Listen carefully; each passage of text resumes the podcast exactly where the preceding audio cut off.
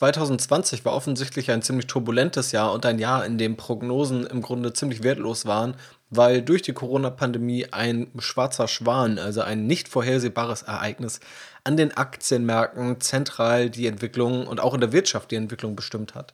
2020 hat damit aber auch Entwicklungen und Trends losgetreten, die wir auch noch im Jahr 2021 und wahrscheinlich auch danach sehen werden.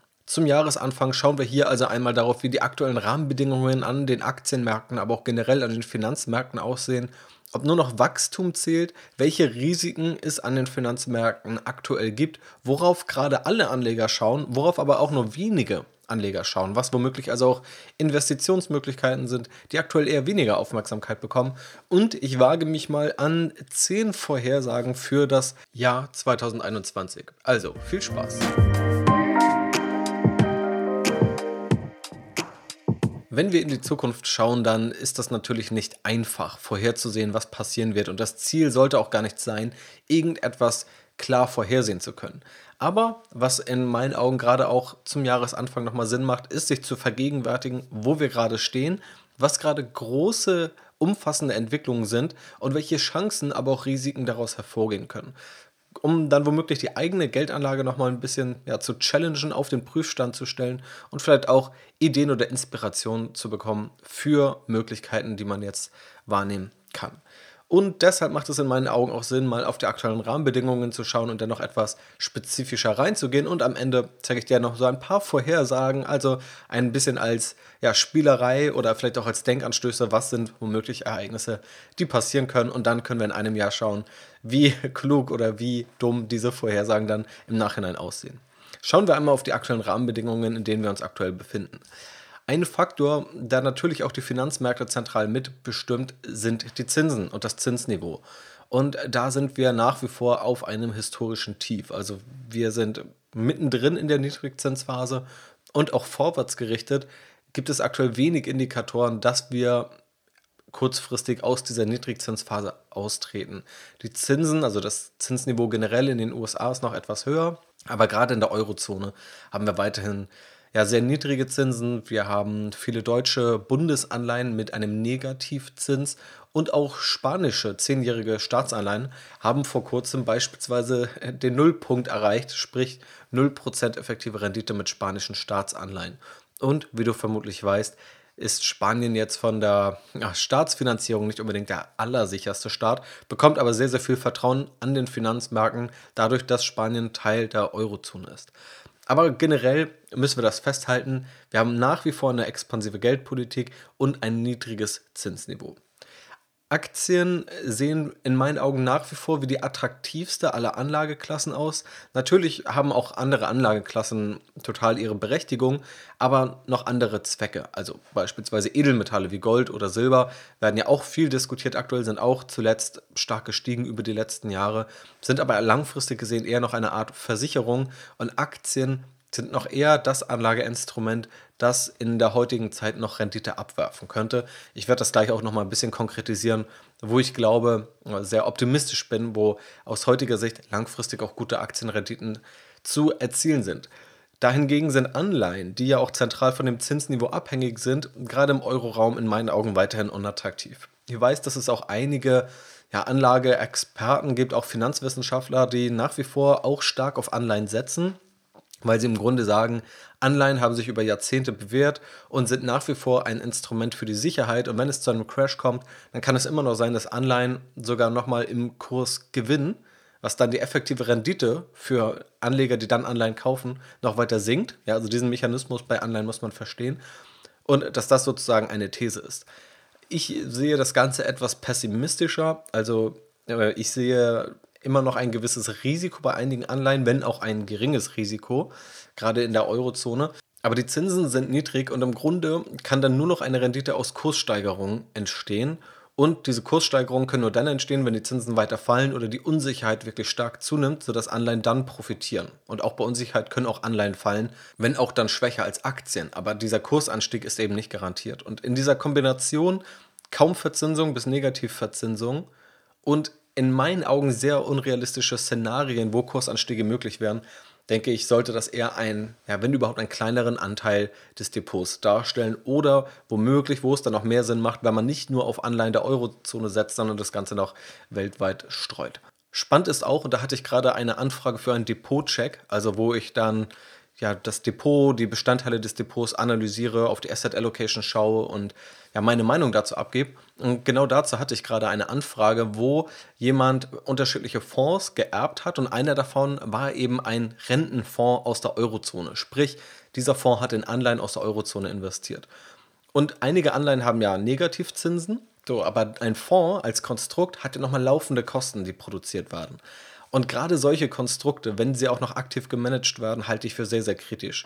Denn dieser Fonds, den ich mir angeschaut habe in diesem Depot, da hatte laufende Kosten von 0,7% pro Jahr und die effektive Rendite des Fonds, also ohne Kurssteigerung, einfach nur, wenn jetzt die Zinsen kassiert werden, lag bei 0,4%.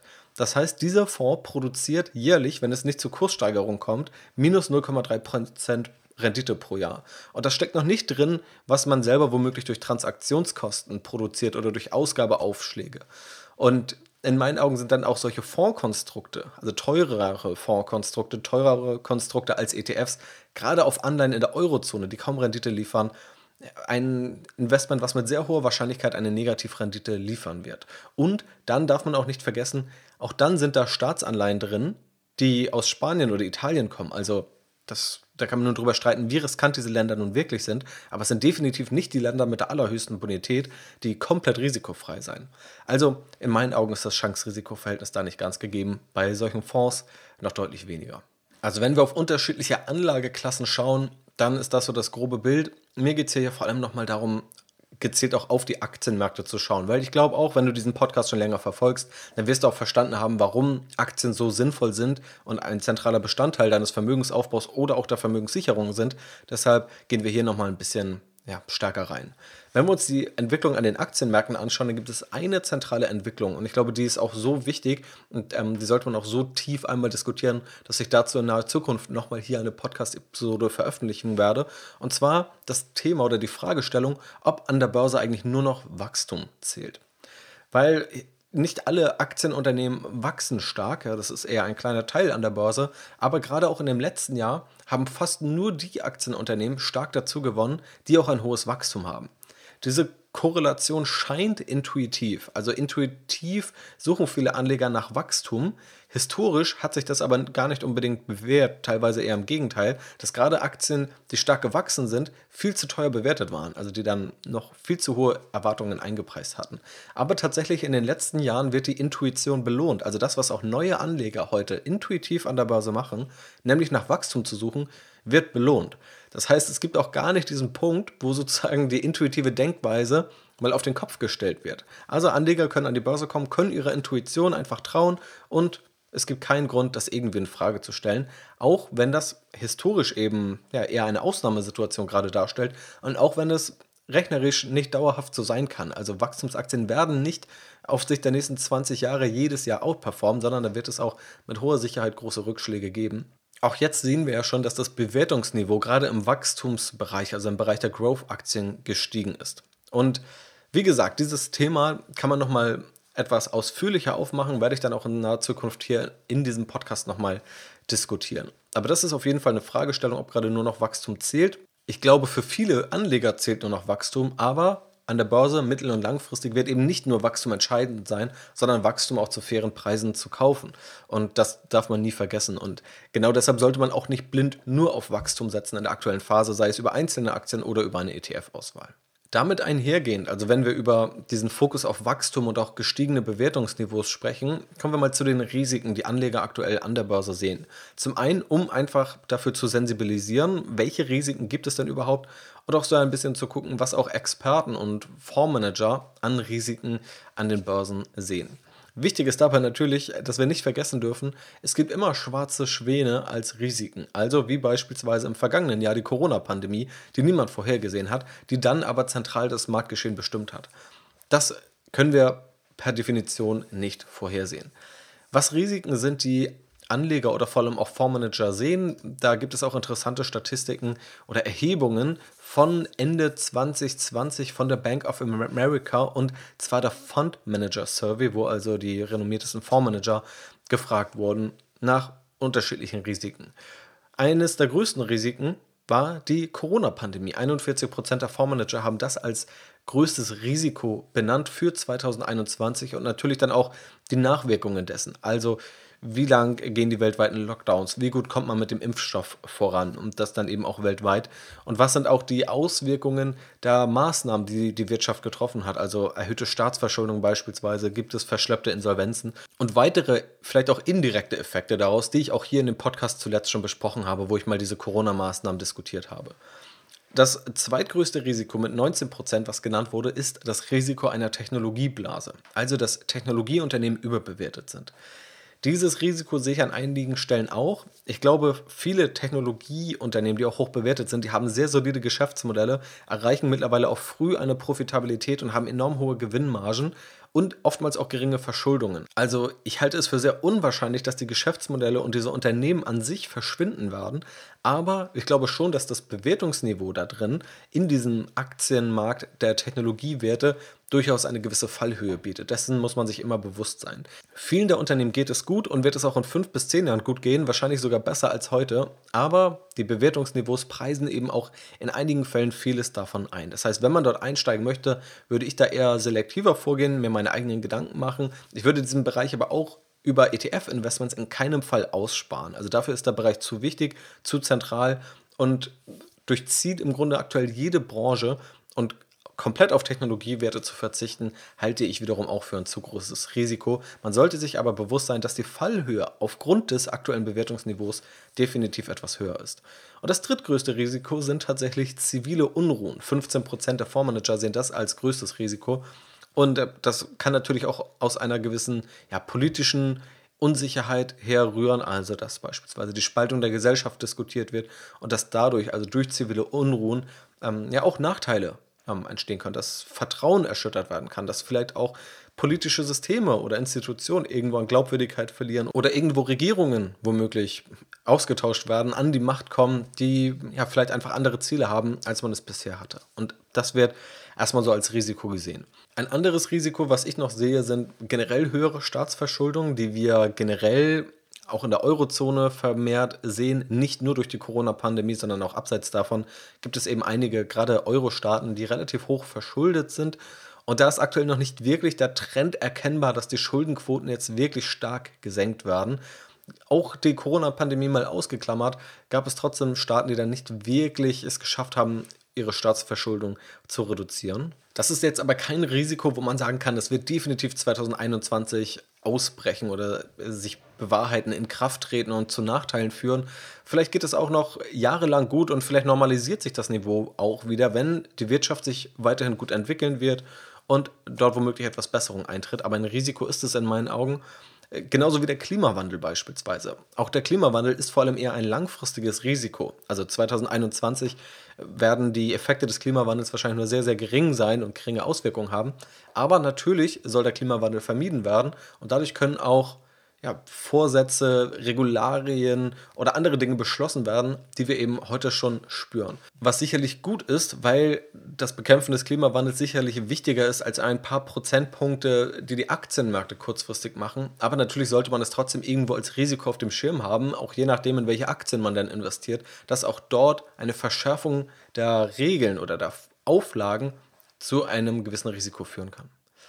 Das sind also so ein paar Risiken, die Anleger aktuell sehen. So, und was jetzt noch ganz spannend ist, ist, finde ich, der Blick darauf, worauf eigentlich gerade alle Anleger schauen und worauf aber Anleger gerade kaum schauen. Ich bekomme das, glaube ich, immer ganz gut mit, weil zum einen sehe ich auch immer Aufrufzahlen von unterschiedlichen Inhalten, die ich veröffentliche. Ich glaube aber hier in dem Podcast ist es schon ziemlich ausgewogen, weil ich auch nicht glaube, dass hier die typische Zielgruppe zuhört, die immer auf den nächsten Hype aufspringt. Bei YouTube kann man das noch gut nachverfolgen, welche Videos da immer wieder durch die Decke gehen. Und das sind gerade heute Themen rund um Elektromobilität, Elektroautos und Investments in diese. Also wenn es irgendwie um Tesla geht oder um NIO geht, dass die enorm nachgefragt sind. Dann das Thema der Kryptowährungen. Also natürlich vor allem der Bitcoin als größte und auch irgendwo repräsentativste aller Kryptowährungen. Aber auch danach gibt es ja weitere Kryptowährungen. Und dieses ganze Thema ist gerade enorm groß und da schauen alle hin und dahin geht auch die mediale Aufmerksamkeit. Was jetzt auch gerade in den letzten Monaten enorm gestiegen ist an Nachfrage, ist das Thema Wasserstoff und Wasserstoffaktien. Ein Thema, das ja im Grunde schon seit Jahren irgendwo aktuell ist, gerade auch im Zuge des Klimawandels und alternativer Antriebstechnologien auch für PKWs. Aber gerade jetzt in den letzten Monaten hat das Ganze nochmal enorm Fahrt aufbekommen. Das merke ich dann, wenn ich irgendwie bei Instagram oder bei YouTube auch Nachrichten bekomme, dass dort zu einem sehr hohen Prozentanteil mittlerweile nach Wasserstoffaktien gefragt werde, was vor einem Jahr gar nicht der Fall war. Also darauf richtet sich gerade viel Aufmerksamkeit und natürlich auch auf wachstumsstarke Technologieaktien. Auch da finde ich aber spannend zu sehen, ist irgendwo meine subjektive Wahrnehmung, aber dass gerade auch viel darauf geguckt wird, welche Technologieaktie wächst am stärksten und dass dann überproportional in diese investiert wird, wohingegen es auch etablierte und große Wachstumsaktien gibt, und das sind tatsächlich noch Wachstumsaktien, die gerade gar nicht so stark im Fokus stehen. Also vor kurzem oder in den letzten Wochen gab es wieder Quartalsergebnisse. Auf Strategy Invest habe ich die auch mal zusammengefasst, so der wichtigsten Aktien, die ich dort auch cover, also regelmäßig analysiere. Und beispielsweise hat Amazon jetzt ein Jahresergebnis verkündet, das 38% über dem Vorjahr lag. Also wir haben hier Amazon ein Riesenunternehmen und es wächst trotzdem noch mit 38%. Natürlich ist Amazon auch am Anfang der Corona-Pandemie stark gestiegen. Zuletzt ist die Amazon-Aktie aber weitestgehend stagniert. Und wenn ich mir da die Zahlen anschaue, dann habe ich fast das Gefühl, dass Amazon im Vergleich zu den anderen kleineren Technologieaktien fast schon unterbewertet ist. Also ich habe das Gefühl, hier liegt eher der Fokus auf kleineren, mittelgroßen Wachstumsaktien, die sehr stark nachgefragt werden. Und die großen Fangaktien, also Facebook, Apple, ja, Netflix im Grunde auch, Google und dann auch Amazon, die sind fast schon ein bisschen langweilig geworden. Ja, ich will nicht sagen, dass sie komplett unterbewertet sind. Das wäre, glaube ich, auch übertrieben gesagt. Aber bei diesen großen Aktien sehe ich nicht ansatzweise diese Übertreibung, die man vielleicht mal bei anderen Aktien feststellen kann. Auch wenn diese Übertreibungen, die man sieht, natürlich auch immer subjektiv sind. Andere Anleger, die werden sagen, die Aktien sind unterbewertet, sonst würden sie diese nicht kaufen. Also darauf liegt, glaube ich, gerade so der Fokus. Elektromobilität, Elektroautos, Kryptowährungen, Wasserstoffaktien und auch wachstumsstarke Technologieaktien.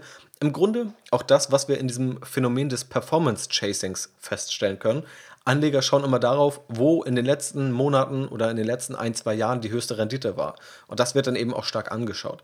Das befeuert kurzfristig diesen Momentum-Effekt. Also kurzfristig neigen diese Investments dazu weiter zu steigen. Und deswegen kann das auch mit diesen Investitionen durchaus passieren. Und Vielleicht werden auch einige dieser Investments langfristig sehr, sehr gute Renditen liefern. Aber wenn alle darauf schauen, dann solltest du natürlich deine Hausaufgaben sehr gut machen, wenn du dort investierst, weil nur weil alle darauf schauen, ist es kein Garant, dass es langfristig gut funktioniert. Im Gegenteil, es erhöht immer die Fallhöhe, weil wir auch dort dann sportliche Bewertungsniveaus sehen.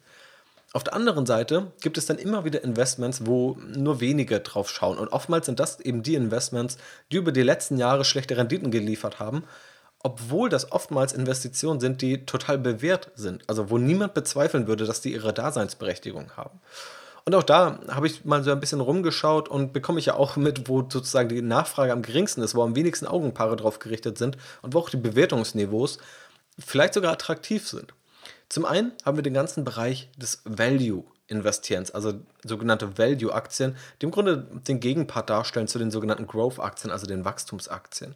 Und Value kann man jetzt unterschiedlich definieren, aber da gibt es ein paar gute Anhaltspunkte. Also MSCI, der Indexgigant. Die MSCI-Aktie habe ich auch mal hier im Podcast analysiert. Und MSCI liefert im Grunde Indizes, auf denen wiederum ETFs aufbauen. Spannend ist es aber auch, wenn man mal auf einzelne Aktien schaut, die in diesen ETFs oder in diesen Indizes enthalten sind, um das zu konkretisieren, was dann ein Value Investment heute sein könnte. Ein Value Investment könnte heute beispielsweise die Bayer-Aktie sein, IBM aus den USA, also IT-Konzern, Intel, der Chip-Hersteller oder auch die deutsche Automobilindustrie, Daimler oder VW.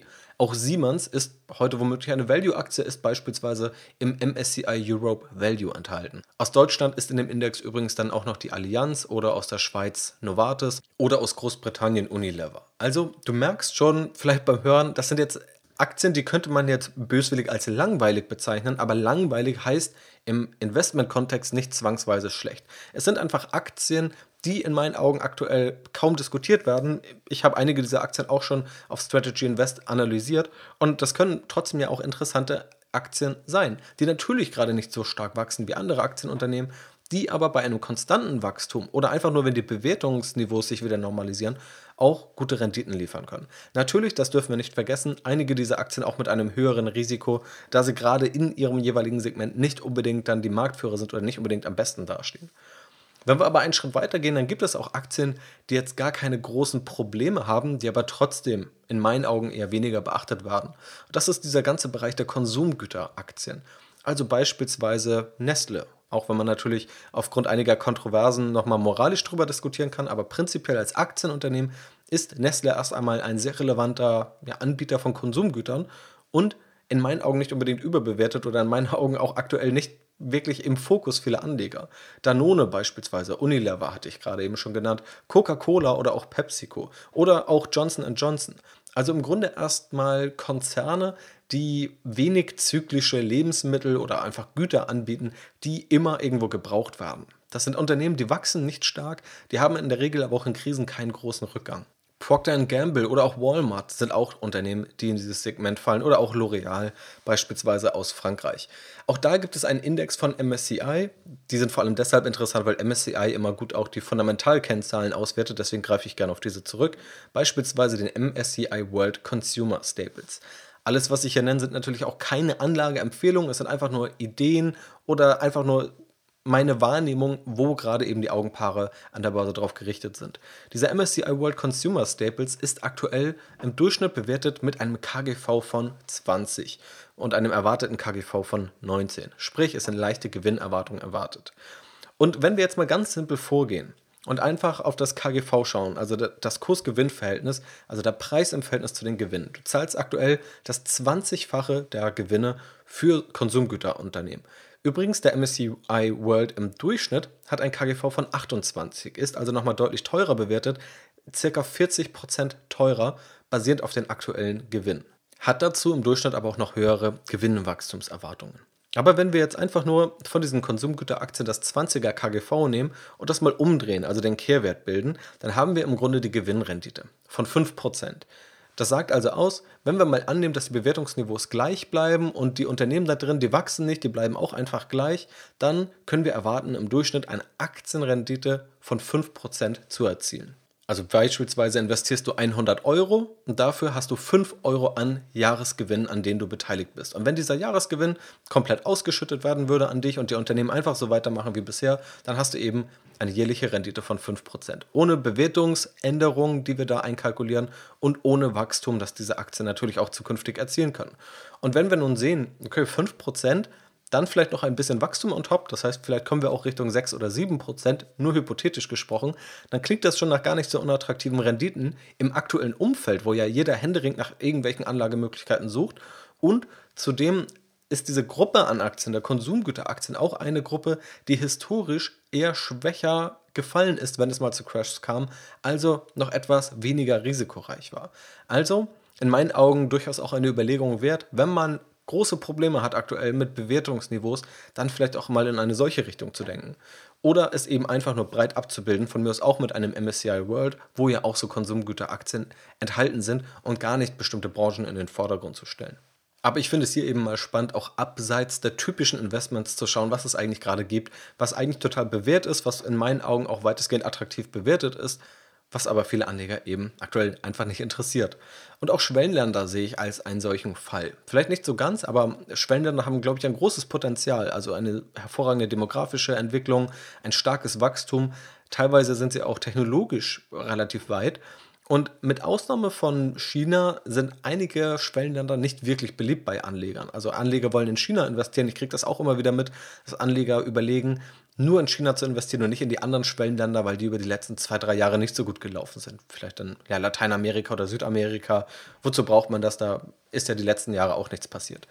Aber die letzten Jahre, vor allem die letzten ein bis drei Jahre, sind kein Indikator, nicht ansatzweise ein Indikator für Renditen der Zukunft. Ja, also das muss man sich immer vergegenwärtigen. Und genau da liegt, glaube ich, auch ein bisschen eine Chance, wirklich flächendeckend auch in Schwellenländer zu investieren, diese einfach im Sinne einer breiten Diversifikation im Depot mit aufzunehmen und dadurch auch in Regionen zu investieren, die vielleicht gerade nicht die beliebtesten unter Anlegern sind.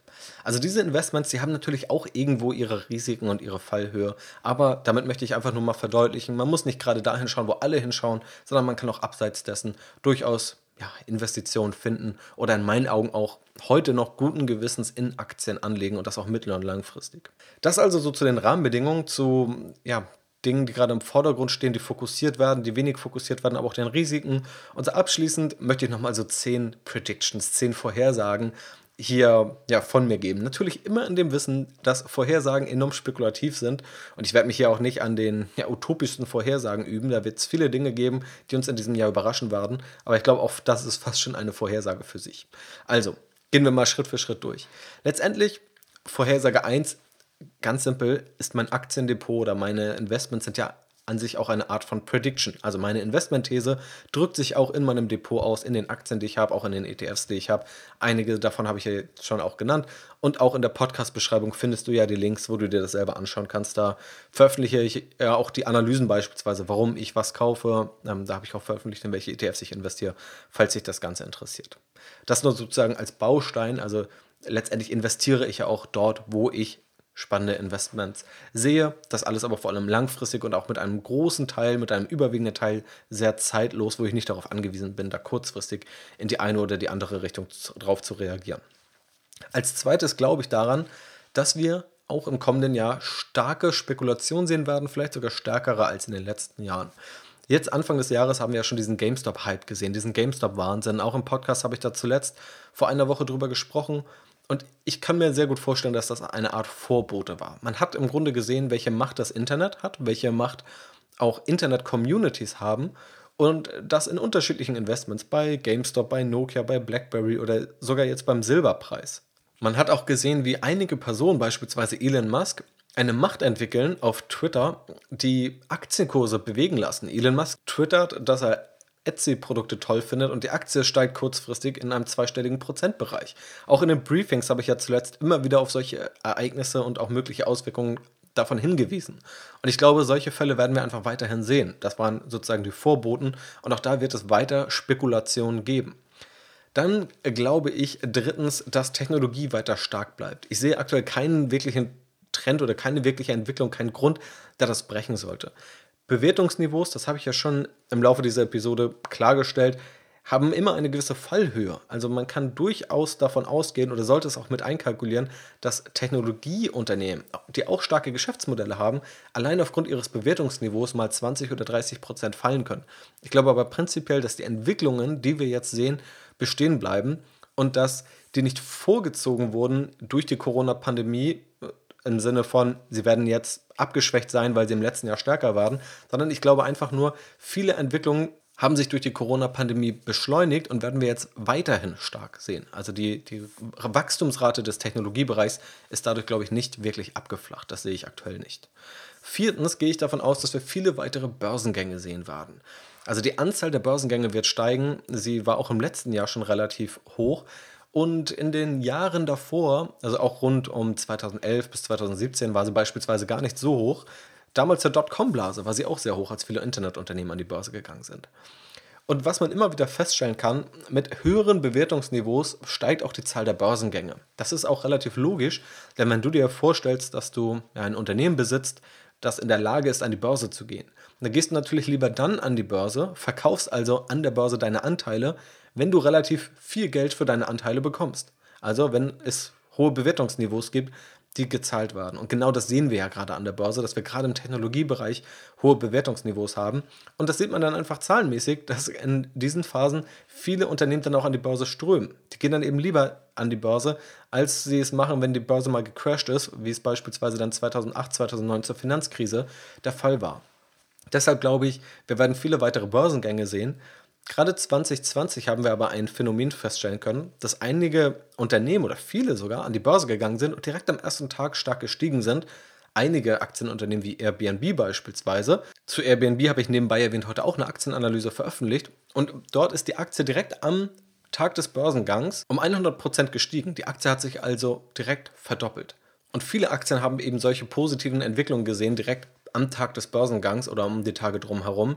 Das heißt, schrittweise würde ich davon ausgehen, dass die nächsten Börsenbewertungen zum Börsengang höher sein werden. Also die Verkäufer der bisherigen Anteile, die wollen ja kein Geld auf der Straße liegen lassen und sehen daher, okay, wir können die Bewertung noch höher ansetzen, noch höher und noch höher. Und irgendwann wird es eben nicht mehr funktionieren. Wann das ist, das weiß ich nicht. Ich gehe aber stark davon aus, dass wir immer noch viele Börsengänge sehen werden, vielleicht sogar viele weitere sehen werden und dass diese mit höheren Bewertungen an die Börse gehen was es erstmal schwieriger macht, durch Börsengänge hohe Renditen zu erwirtschaften. Generell ist das auch noch eher ein spekulativerer Bereich, vor dem ich mich bisher auch immer ferngehalten habe, auch wenn es da sicherlich spannende Unternehmen und auch spannende Geschäftsmodelle gibt, die dann neu an die Börse kommen.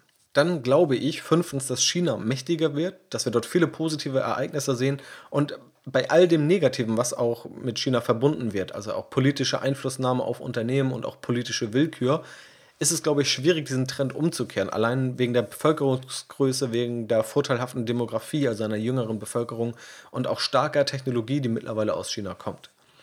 Dann glaube ich, dass es Enttäuschungen geben wird. Und zwar Anleger, die nur steigende Kurse gewohnt sind, und das trifft vor allem auf Anleger zu, die jetzt seit ein, zwei, drei Jahren an der Börse sind, gerade auch Anleger, die auf Wachstumswerte gesetzt haben, also Anleger, die einen eigentlich irrational hohen Anteil in Tesla beispielsweise investiert haben, die dann sagen, naja, aber was, was sind schon Fundamentalwerte, was zählen die verkauften Autos, das ist eine Vision, ich investiere in Elon Musk und so weiter, die haben bisher recht gehabt oder haben zumindest gute Renditen erlebt. Das heißt auch nicht unbedingt, dass ihre These die richtige war.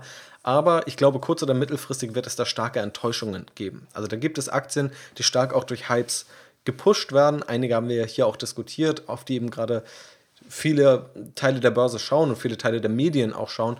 Und da bin ich relativ sicher, dass es da einige Enttäuschungen geben wird, wenn nämlich die Realität einige dieser Aktien oder einige dieser Anleger auch einholt. Falls sich das interessiert, ich habe auch auf YouTube mal mir ein Depot angeschaut von einem anderen YouTube-Kanal, ein 157.000 Euro Depot und da auch mal drauf geschaut, weil ein sehr relevanter Anteil auch in Tesla steckt, was so die These dahinter ist und ja, da mal meine Meinung zu abgegeben. Das kannst du dir gerne mal anschauen, falls dich das interessiert.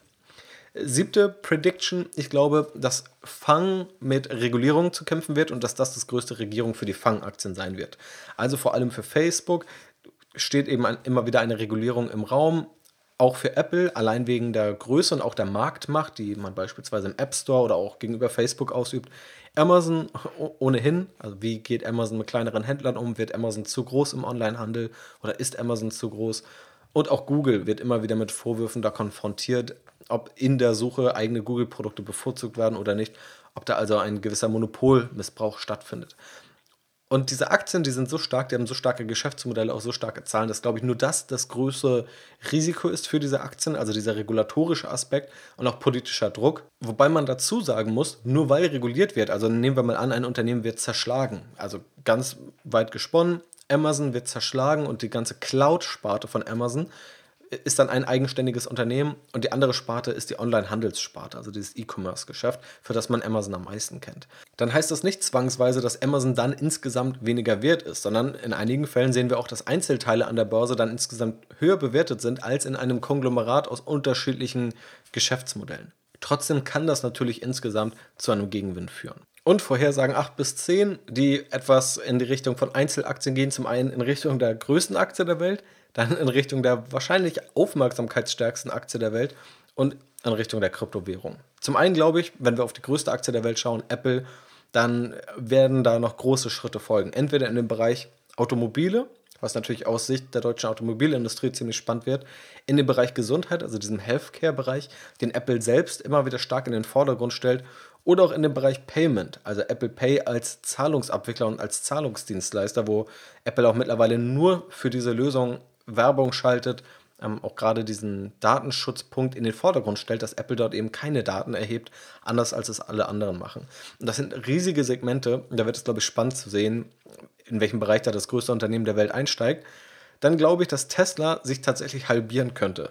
Das ist natürlich eine These, die konnte man über die letzten Jahre immer wieder verfolgen und sie war immer wieder falsch. Ich glaube aber tatsächlich, dass der Druck etwas zunimmt. Also die Bewertungen sind eben relativ sportlich und sobald es da mal so ein bisschen Gegenwind kommen kann, könnte ich mir durchaus vorstellen, dass es auch für Tesla Nachteile hat. Und wir dürfen nicht vergessen, wenn Tesla sich halbiert, dann reden wir immer noch über einen Börsenwert von 400 Milliarden US-Dollar, was definitiv nicht wenig wäre. Aber gerade wenn wir sehen, dass Apple vielleicht noch auf den Markt kommt, dass deutsche Automobilkonzerne auch zuletzt etwas Aufwind hatten, wenn man zumindest die Aktienkurse mal verfolgt und sich auch die Zahlen anschaut, dass die auch alle aktuell noch oder die meisten aktuell noch profitabel, auch sehr profitabel teilweise arbeiten können. Ich glaube, dass da ein bisschen ja, Abwärtspotenzial drinsteckt. Gefühlt ist es aber eine Prognose, mit der man nur falsch liegen kann. Ich treffe sie hier mal trotzdem. Und zehntens, ich glaube tatsächlich, dass Kryptowährungen und auch der Bitcoin relevant bleiben wird. Ich glaube nicht, dass da kurzfristig verschwinden wird. Ich glaube auch nicht, dass er mittelfristig verschwinden wird. Ich glaube, dass der Kurs aber hochvolatil bleiben wird. Es ist aktuell auch da eine hohe mediale Aufmerksamkeit drauf. Und das bedeutet oftmals, dass da auch viele Anleger eher aus spekulativen Motiven drin sind die dann auch mal die Reißleine ziehen, wenn es mal nicht so vorangeht. Wenn man mal merkt, okay, drei Monate passiert da jetzt nichts mit einem Bitcoin, außer dass der vielleicht mal 5% pro Monat zurückgeht, das ist zu langweilig, das ja, hält die Aufmerksamkeit nicht aufrecht und dann ziehen da auch Leute wieder ihre Investments ab. Unabhängig davon, ob man das sinnvoll findet oder nicht. Auch in der Vergangenheit habe ich hier im Podcast ja ausführlich über Kryptowährungen und speziell den Bitcoin gesprochen. Da kannst du ja gerne nochmal reinhören. Aber unabhängig von dem Investment, was dahinter steckt, glaube ich, dass viele eben nur investieren, weil dort ein Kurs ist, der steigt. Und sobald das nicht mehr der Fall ist, können auch wieder Kursrückschläge ja, stattfinden. Das heißt, ich glaube, das Thema wird uns noch weiter beschäftigen. Ich glaube aber auch, die Kursbewegungen bleiben volatil und das Risiko bleibt kurz- und mittelfristig sehr, sehr hoch in diesem Bereich der ja, digitalen Assets, dieser digitalen Kryptowährungen. Womöglich drohen auch dort neue Regulierungen, weil je größer das Thema wird, je wichtiger es wird, desto mehr haben auch politische Entscheidungsträger ein Interesse, dort gewisse Rahmenbedingungen vorzugeben. Also das vielleicht so als zehn wirklich sehr subjektive Wahrnehmungen über den Aktienmarkt von mir, was ich so glaube, was sich wie entwickeln könnte, was mögliche Phänomene sind, die wir beobachten werden und ja, was Trends sind, die sich bestätigen werden, was aber auch Trends sind, die sich teilweise umkehren werden. Das aber mal so generell mit diesem Ausblick auf das Jahr 2021. Ich bin natürlich sehr gespannt, wenn wir in einem Jahr auf diesen Ausblick zurückschauen, wie sich das Ganze entwickelt hat, wo wir dann stehen, was dann die Themen sind, über die wir sprechen werden. Aber in jedem Fall ist es, glaube ich, eine gute Idee, am Ball zu bleiben, weiter langfristig und auch mittelfristig zu investieren, sich nicht von kurzfristigen Schwankungen zu sehr verunsichern zu lassen. Und auch wenn es natürlich sein kann, dass es in diesem Jahr bergauf geht, es kann aber auch bergab gehen, glaube ich, dass Aktien nach wie vor eine sehr relevante Anlageklasse sind, auch in meinen Augen weiterhin die relevanteste Anlageklasse die langfristig gute Ergebnisse erzielen wird. Und dann, wenn man es richtig macht, muss man sich auch nicht davon verunsichern lassen, wo nun alle drauf schauen oder wo gerade keiner drauf schaut, sondern kann da auch die richtigen Schlussfolgerungen draus ziehen. Ich hoffe in jedem Fall, dass du das Ganze kannst, dass dir diese Podcast-Episode da ein bisschen Denkanstöße gegeben hat und dir gefallen hat. Und ja, freue mich natürlich auf das restliche Jahr, auf die restlichen elf Monate 2021 und bin gespannt, was wir da erleben werden und werde dich hier natürlich im Podcast unterstützen und auf dem Laufenden halten. Wenn du noch mehr Unterstützung bekommen möchtest, dann schau natürlich gerne in der Podcast-Beschreibung. Über die entsprechenden Links findest du da alles, was du brauchst. In diesem Sinne, vielen Dank fürs Zuhören. Ich wünsche dir noch einen wunderschönen Tag. Mach's gut und bis zum nächsten Mal.